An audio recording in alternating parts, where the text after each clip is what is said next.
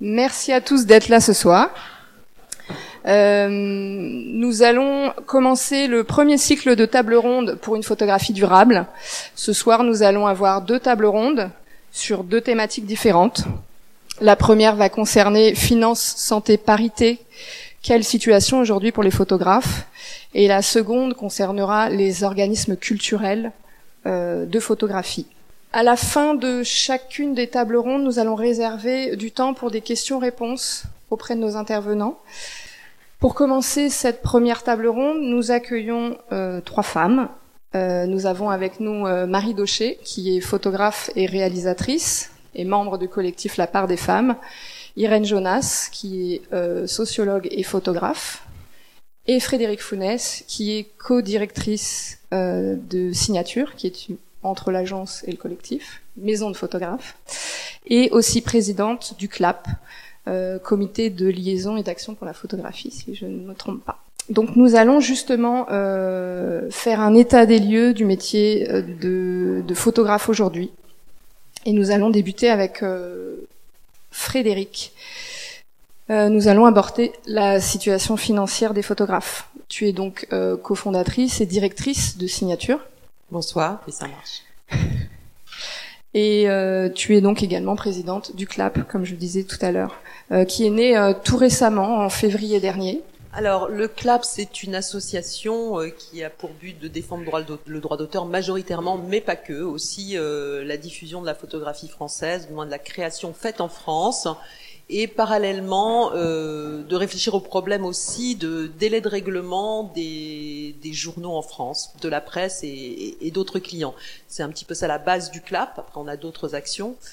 Euh, on est, en fait, le CLAP s'est créé il y a maintenant huit mois, mais précédemment, nous avions eu des actions euh, assez visibles avec d'autres euh, agences et collectifs.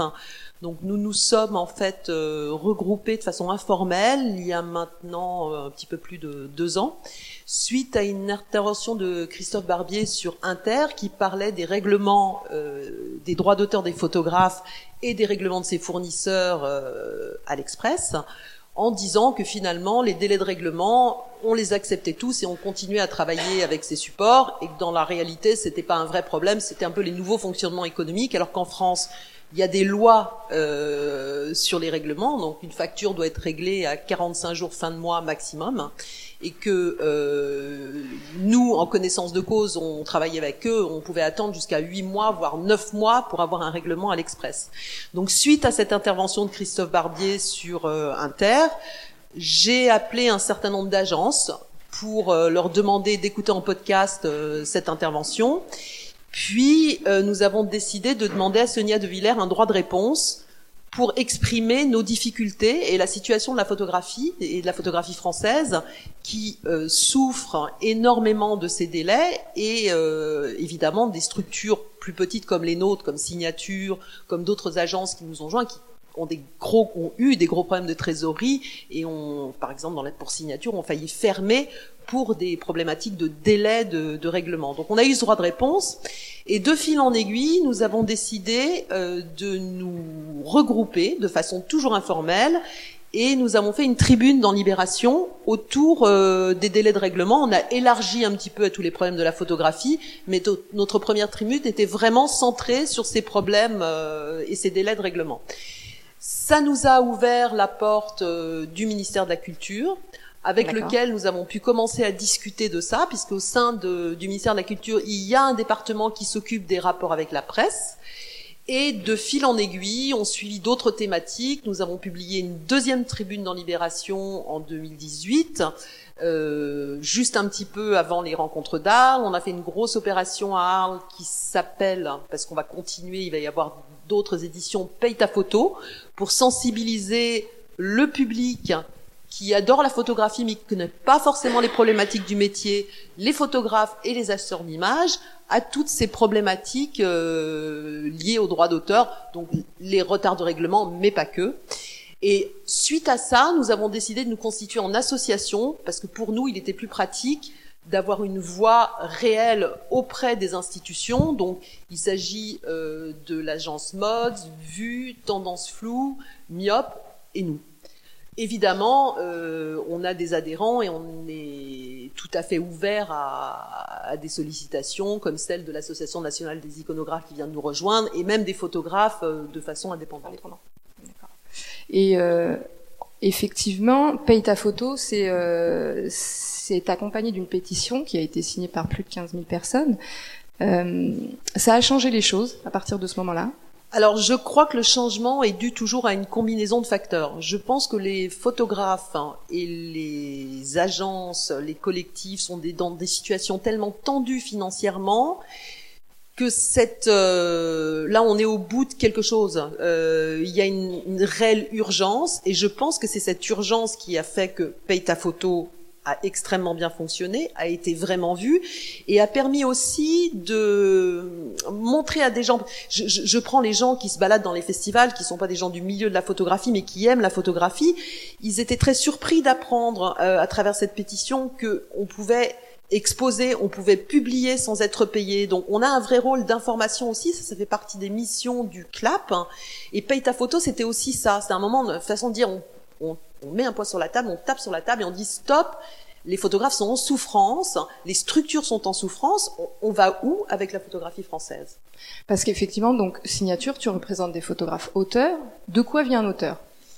De, pardon, de quoi vit un auteur? Il, Alors, il est publié? Euh, il fut un temps, c'était très sectorisé. Avant l'arrivée euh, des appareils numériques et de l'internet, on était un photographe de presse, on était un artiste, on était un photographe de com, mais c'était sectorisé. Depuis quelques années, tous ceux qui travaillaient beaucoup avec la presse ont vu leurs revenus fondre, c'est-à-dire que les prix des archives ont beaucoup baissé. Il y en a de moins en moins de vendus parce que euh, des grosses agences filaires ont proposé des forfaits, c'est-à-dire qu'on peut acheter des packs d'images.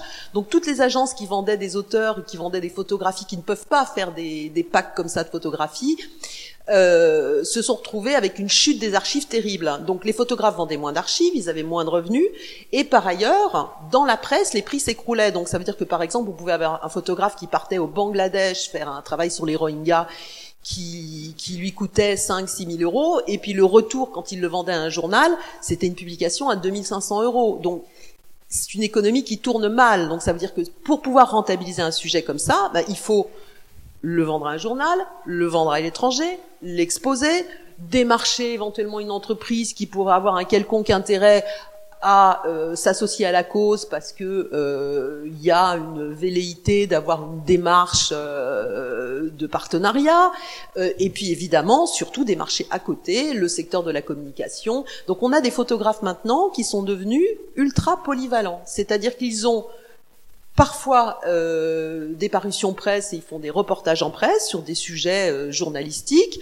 À côté de ça, ils vont avoir un travail purement corporate, c'est-à-dire qu'ils vont prendre des commandes pour des agences de communication ou pour des entreprises, et puis ils vont par exemple euh, essayer de vendre des tirages en galerie. Donc on a des gens qui ont une activité qui s'est multipliée, avec un travail qui s'est multiplié aussi, une chaîne aussi de production qui a, qui a beaucoup bougé, c'est-à-dire qu'avant, on était en commande, on avait un boîtier, on mettait son film dans son boîtier, on allait au laboratoire, le support, euh, le magazine payait pour le développement euh, du film. Il y avait un editing qui était fait, un coursier qui passait, on choisissait euh, une photo sur une planche contact. Et le photographe avait finalement beaucoup moins de travail parce que maintenant, voilà, la, situation c'est ça. Le photographe fait la photo, on lui demande de faire la post-production. Donc en plus, le temps de travail, non seulement le photographe est moins payé, mais le temps de travail a énormément augmenté. Et bien sûr, je ne parle pas de la communication, mais la presse ne veut plus payer la post-production, on ne paye pas la post-production des, des, reportages. D'accord. Et euh, plus de deux ans et demi après vos premières actions, euh, où en est la situation aujourd'hui, notamment concernant les retards de paiement avec la presse? Alors, les retards de paiement avec la presse, euh, nous, on a donc euh, eu la chance de pouvoir accéder aux gens du ministère qui s'occupent de, cette, de ce lien avec les organismes de presse. Et j'avoue que lorsqu'on les a rencontrés, ils ont été très proactifs sur ça. Ce qu'il faut savoir, c'est que les journaux, les titres de presse touchent des aides de l'État qui sont importantes. Et nous, en tant que CLAP, nous avons demandé à l'État de conditionner les aides à la presse au règlement en temps et en heure de nos droits d'auteur. Il y a eu une amélioration nette. Moi je le vois avec certains supports, il y a quelques supports qui restent à la traîne, mais il faut dire aussi que certains supports ont été mis à l'amende. Donc il y a des supports via Bercy qui ont eu des grosses amendes certains plus que d'autres. Et je crois qu'évidemment, le, le, bâton qui est, euh, qui est l'amende, même si pour certains canards, certains journaux, il était symbolique, c'est évident que ça, ça fait avancer les choses. Mais euh, ça c'est sûr que le conditionnement des aides à la presse, on l'a pas obtenu. Hein, et ça c'est une évidence, c'est quelque chose de, de compliqué, mais c'est quand même une menace qui a été euh, dans l'air longtemps pour les supports de presse et par ailleurs, l'État a engagé, euh, alors c'est un petit peu technique, mais euh, c'est des, on va appeler ça des contrats hein, mm. euh, avec certains titres de presse pour qu'ils respectent une certaine charte avec euh, une, enfin c'est pas une charte de bonne conduite, mais en tout cas des règlements en temps et en heure, euh, ne pas écraser les métadonnées, enfin de respecter les bases d'une bonne circulation des images et d'un bon règlement des images. Il y a des titres qui ont signé cette charte avec euh, ce qu'ils appellent convention cadre avec le ministère. C'est pas pour autant que les titres qui ont signé les respectent. Hmm. Alors, juste une chose, je, rappelle juste que les métadonnées dans les fichiers numériques euh, comprennent les légendes et surtout le, le, nom de l'auteur. C'est-à-dire qu'il y a une traçabilité. C'est-à-dire qu'aujourd'hui, un fichier, un photographe qui publie sur un site internet euh, une photo sans métadonnées, c'est euh, à fond perdu quoi. Il, il y aura aucune traçabilité. Ce, fichier pourra être réutilisé, réutilisé, réutilisé euh, 100 000 fois sans que sans qu'il soit même au courant. Donc aujourd'hui, il y a des il y a des logiciels euh, qui. Alors il y a des il y a des logiciels, mais surtout ce qu'il faut pointer, c'est que L'avenir des archives, s'il y en a, se jouera sur les métadonnées, puisque les images circulent tellement que pour pouvoir les identifier, les repérer, il y a bien sûr la reconnaissance d'images, mais ces métadonnées sont une vraie justification euh, d'une propriété d'image. Ce qu'il faut savoir en plus, c'est que par exemple pour les gens, pas comme les agences d'auteurs, mais les gens par exemple qui, s'occupent de reproduire de la peinture ou reproduire des œuvres, parfois on peut avoir dans plusieurs agences des choses assez similaires. Donc euh, euh là, en l'occurrence, les métadonnées sont absolument essentielles. Bien sûr. Alors justement, j'ai les chiffres des, des amendes hein, euh, pour, pour quelques médias. On est à 310 000 euros d'amende justement pour l'Express, dont tu parlais tout à l'heure, alors qu'il me semble qu'ils perçoivent 370 000 euros de subvention de l'État, 45 000 euros pour l'Obs ou encore 20 000 euros pour Marie-Claire. Euh, donc ils ont été condamnés pour retard de paiement systématique et, et la somme sera doublée en cas de récidive. On peut espérer qui commence à respecter les délais légaux de, de paiement. Alors, euh, oui, on espère. Euh, c'est toujours un peu poussif, mais ce que je disais, c'est que ça s'est nettement amélioré.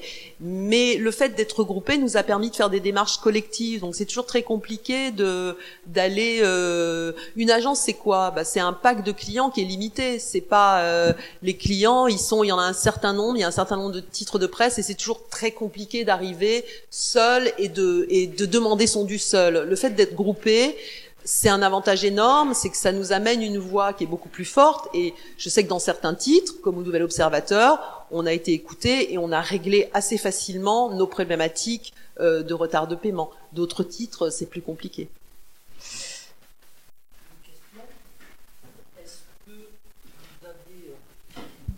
Merci beaucoup, Christophe Laloy.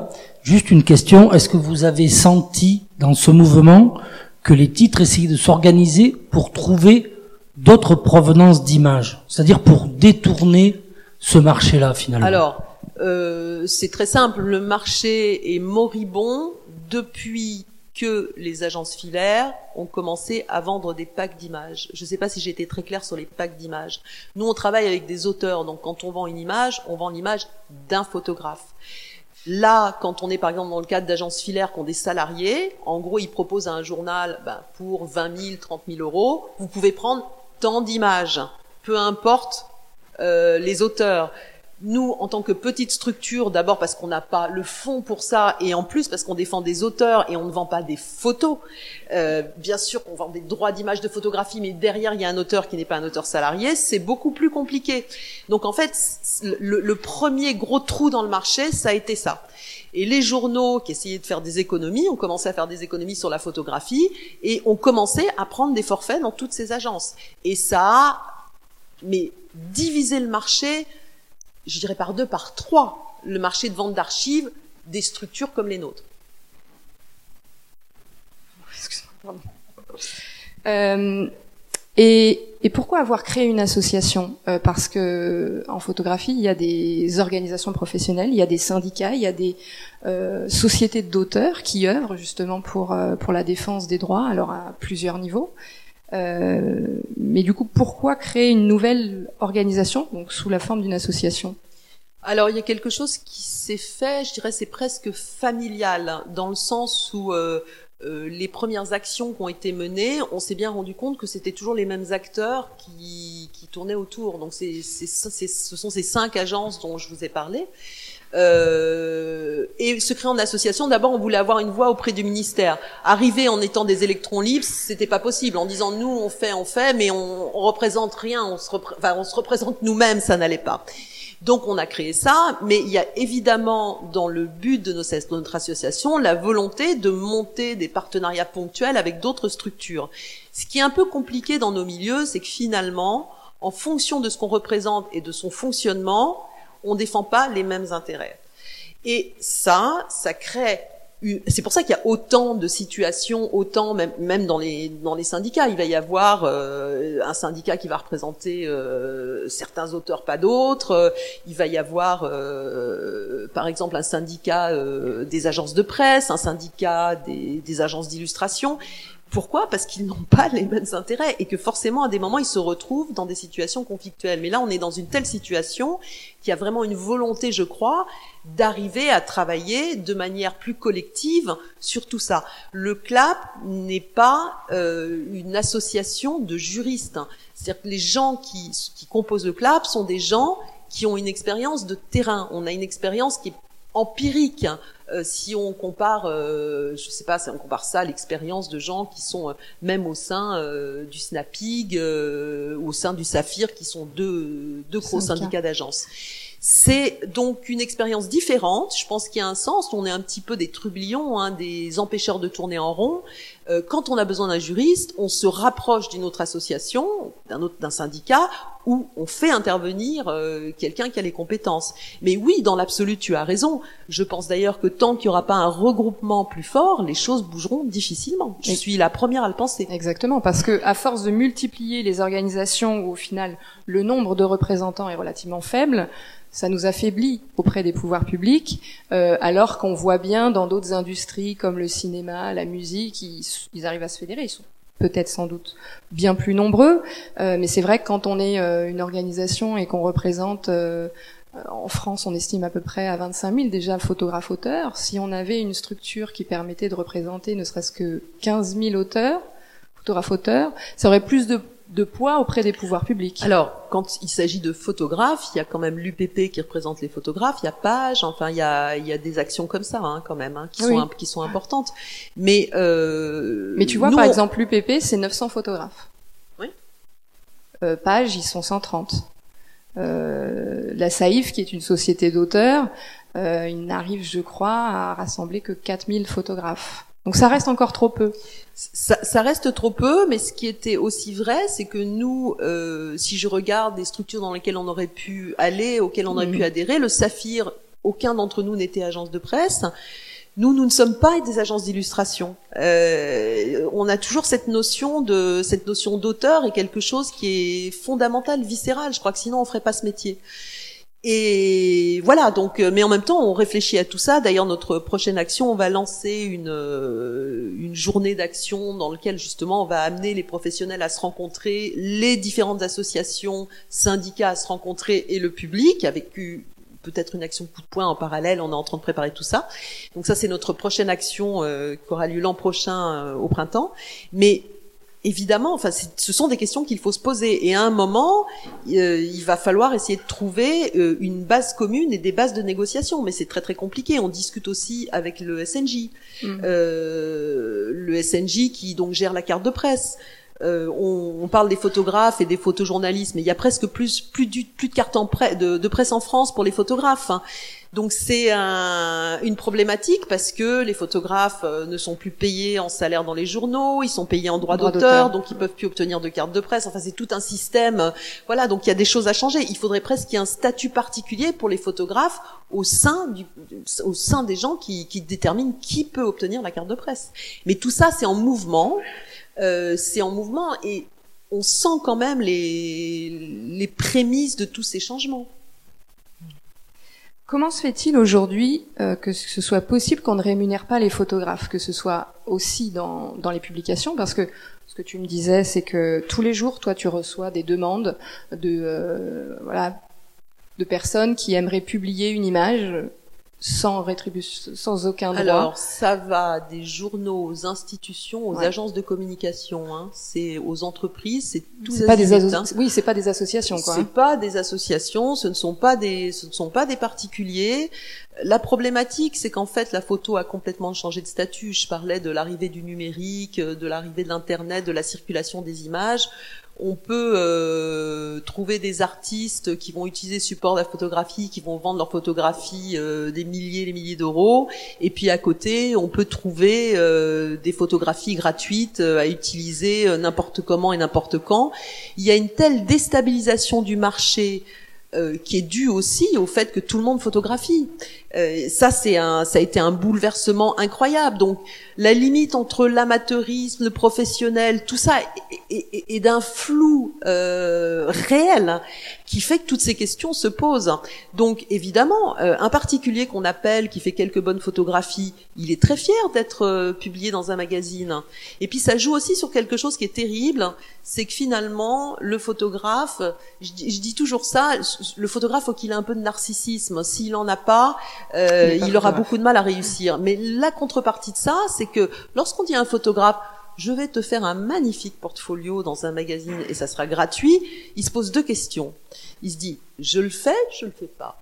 La réponse à la première question, c'est si je le fais, ça va m'amener de la visibilité. D'ailleurs, c'est ce qu'on lui dit. On lui vend, on lui dit oui, tu sais, c'est pas payé, mais tu vas voir, ça va t'amener des choses, ça va t'amener du boulot. Et s'il le fait pas, il se dit, mais je vais perdre quelque chose, je vais perdre.